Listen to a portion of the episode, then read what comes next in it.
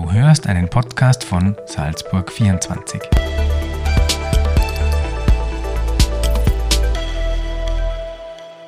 Herzlich willkommen zum Salzburg 24 Podcast. Mein Name ist Oliver Klamminger und heute dreht sich alles um das Thema Bier.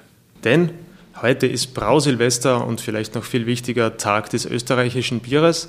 Und dazu bin ich heute in Kaltenhausen, beim Hofbräu Kaltenhausen und mein heutiger Gesprächspartner ist der Braumeister, wer sonst, Martin Simeon. Hallo Martin. Hallo Oliver, schön, dass du da bist. Danke für die Einladung.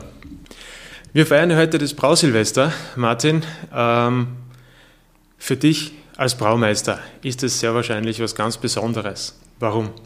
Ja, tatsächlich was Besonderes. Äh, früher das Geschäftsjahr der Brauer ähm, zum Brauer Silvester begonnen oder vielmehr geendet und gleichzeitig auch den Zeitpunkt markiert, wo man wieder brauen konnte. Früher ohne künstliche Kühlung haben die meisten Brauer im Sommer nicht gebraut. Die haben äh, am 1. Oktober wieder angefangen. Da war mit hoher Wahrscheinlichkeit das Wetter schlecht und kalt. Das hat sich auch nicht geändert. Und das letzte Bier war meistens das Märzenbier, das im März gebraut wurde und so lange gehalten hat, wie es halt gereicht hat. Und äh, wie, wie feiert der Braumeister das Brausilvester? Naja, wir versuchen, so wie alle anderen Brauereien in Österreich oder viele Brauereien, äh, das Brausilvester den, den Kunden äh, schmackhaft zu machen und am Leben zu erhalten. Dieses Jahr ist es ein bisschen schwierig, deswegen werden wir das im kleinen Kreis, nämlich nur in der Brauerei mit meinen Mitarbeitern äh, begehen. Ansonsten ist am Brausilvester meistens, meistens was los bei uns. Das ist schön. Und in Österreich ist ja das Brausilvester auch gleichzeitig Tag des österreichischen Bieres, quasi unser Feiertag in Österreich, was das Bier betrifft. Und ähm, ich kann mich erinnern, in den letzten Jahren hat sich die Brauwelt in Österreich dann immer so gefeiert. Äh, wir verkaufen so und so viel, oder der Österreicher trinkt so und so viel Hektoliter pro Kopf. Das hat sich in den letzten Jahren zum Glück ein bisschen geändert. Jetzt geht es auch in Richtung, wir haben so eine große Vielfalt. Ähm, wie begrüßt du das oder wie siehst du momentan da die Entwicklung am Markt? Ja, die Entwicklung ist eine, ist eine erfreuliche. Die Österreicher trinken, trinken gerne Bier mit Maß und Ziel und äh, es gibt viele, viele Brauereien und Bierstile in Österreich, die man kennenlernen kann. Äh, deswegen machen wir ja das, was wir in Kaltenhausen machen. Wir versuchen den Leuten das Thema Bier nahezubringen und nicht nur über die Menge, sondern über die Vielfalt und den Genuss. Laut dem Jahresbericht im letzten vom Brauereiverband ist der Pro-Kopf-Verbrauch so ungefähr um 10 Liter sogar äh, zurückgegangen. Ob das jetzt mit einer Corona-Pandemie zu tun hat oder so, man keine Ahnung. Ähm, also durchaus ein Trend in die Richtung, dass es nach unten geht. Ähm, welche anderen Trends kannst du, wo du ja komplett in der Szene drinnen bist, ähm, so ausmachen bei uns? Gute Frage. Bei uns ist äh, ähm, ein großes Thema, das wir, das wir am Markt feststellen, äh, alkoholfreie Biere und alkoholreduzierte, gleichzeitig aber auch die, die Bierspezialitäten, die sie jetzt im Herbst wieder ankündigen, so wie unser Maroni, unser Winterbock und so weiter. Also im, in der, gerade in der kalten Jahreszeit darf es gerne ein bisschen gehaltvoller sein, aber äh, gerade im Sommer merkt man, dass es auch was Leichtes sein darf. Da spielt sicher zu einem gewissen Grad ein Gesundheitsbewusstsein mit. Und ja, das letzte Jahr war in dieser Hinsicht, äh, was das Konsumverhalten angeht, sowieso eine, hoffentlich eine Ausnahmeerscheinung.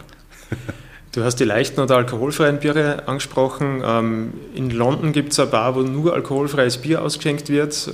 Vermutlich einer der größten Trends momentan in der Bierwelt. Wie stehst du zum Thema alkoholfreies Bier? Ja, wenn es gut gemacht ist, dann ist das, kann es echt eine Alternative zu einem konventionellen Bier sein. Ähm, zur richtigen Gelegenheit, nämlich wenn man vielleicht nicht so viel trinken sollte oder darf, äh, hat das absolut seinen Platz. Mhm. Du hast euer Maroni-Bier schon angesprochen. Ähm, auch das Salina im Sommer war sehr speziell, nenne ich es mal, weil da jetzt Rohstoffe drinnen waren, die im sogenannten Reinheitsgebot ähm, nicht drinnen sein hätten, dürf, hätten dürfen. Ja, genau. Wenn es außerbringe. Das macht aber nichts, weil du kennst dich da vielleicht besser aus. Ähm, in Österreich ist das ja möglich und wir dürfen das. Und ähm, wie siehst du das? Ja, das äh, deutsche Reinheitsgebot, das juckt uns relativ wenig in Österreich, wie du eh richtig angedeutet hast. Ähm, der Lebensmittelkodex, äh, der das äh, Regelwerk zum österreichischen Bier ist, erlaubt wesentlich mehr Spielraum. Deswegen dürfen wir natürliche Rohstoffe verwenden, so wie in unserer Salina, da ist Salz vom Dürnberg drinnen, das klingt jetzt kurios, ist es auch, ähm, aber solange die Rohstoffe natürlich sind, darf man in Österreich vieles machen, was in, in Deutschland schlicht und einfach nicht erlaubt ist. Wie siehst du den Trend oder wird es auch angenommen, diese speziellen Bierstile bei uns in Österreich? Funktionieren die?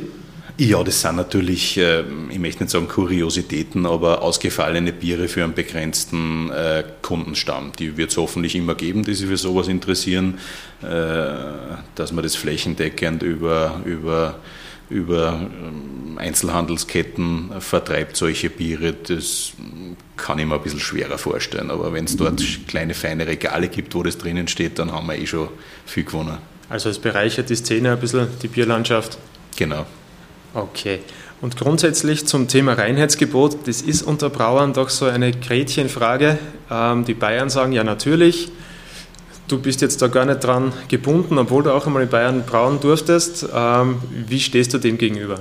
Ich verstehe den Stolz der bayerischen Kollegen, wenn die sagen, wir brauchen noch ein Reinheitsgebot von 1516. Ähm, in Österreich hat es rechtlich keine Relevanz und ich, ich erfreue mich der Möglichkeiten, die wir in Österreich haben. Da kann jeder noch ein Reinheitsgebot brauen, wenn er will, aber er muss nicht.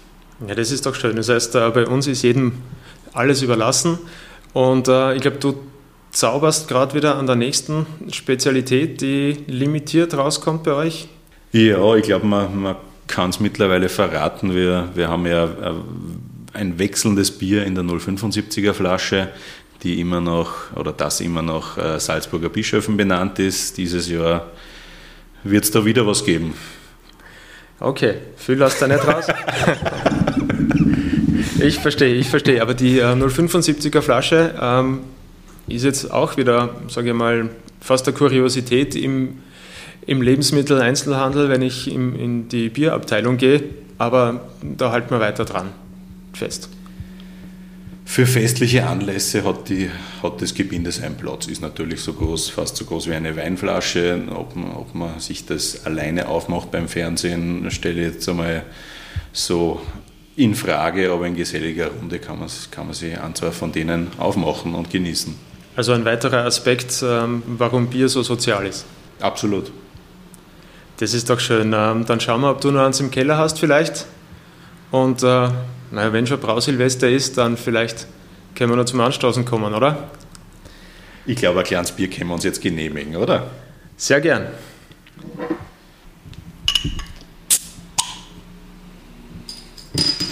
Zum Wohl. Zum Wohl.